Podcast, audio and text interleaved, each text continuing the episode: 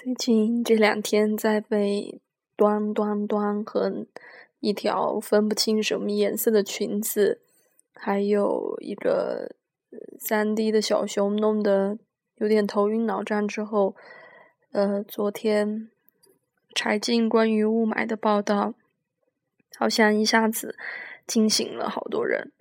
我是一一直都没有看，没有看的原因。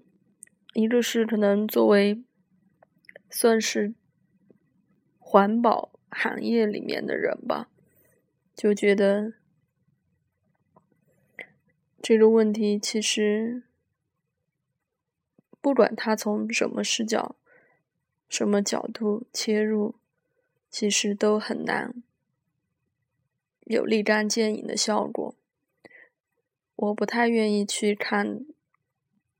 所谓深刻也好，所谓批判揭露的这些东西，我当时才看到这个片子，会想它会被就是马上撤掉吗，或是马上封杀掉吗？但是没有，嗯，大家疯狂的转发，我其实有点意外。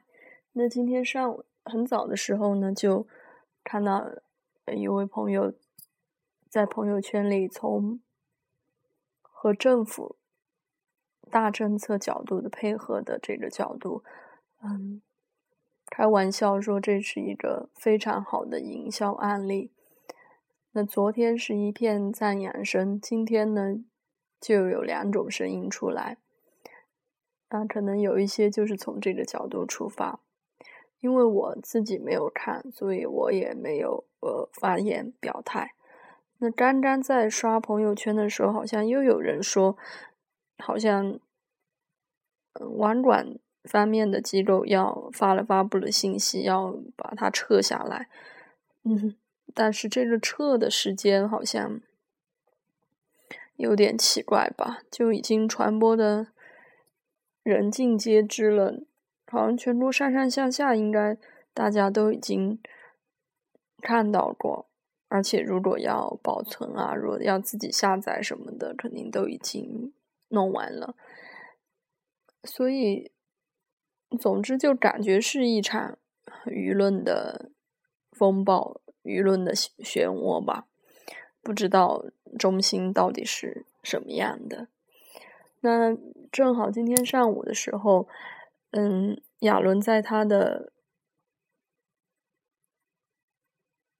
Facebook 里面更新了一条信息。我不知道他是看到哪方面的新闻，嗯，发的这一段，但是我就想到了这两天的这个事情，所以呢，也在这里分享一下。他的这个是出自尼采的一段话：冷静才能做出正确的判断。不要用热情判断一个观点是否为真理，满腔热情不能证明这个观点就是真理。可怕的是，这种人还真不少。长远的历史、悠久的传统也不能作为真理的论据。若是有人刻意强调这一点，极有可能企图捏造历史。一定要当心这种人。他下面标的是。出自尼采的《曙光》这篇文章，嗯，有机会呢再找来看一下。哦，他下面还接了一句是：“看看新闻，看看那些七嘴八舌的节目，想想自己。”嗯，因为他这这几天不是在美国，好像是工作加度假，嗯，还去看了湖人队的比赛，那就不太清楚他发的这条信息。是针对他自己看到的一些什么东西，或者一些什么样的内容，但是我却觉得契合了我内心对近两天这个新闻热点的看法，所以也在这里分享一下。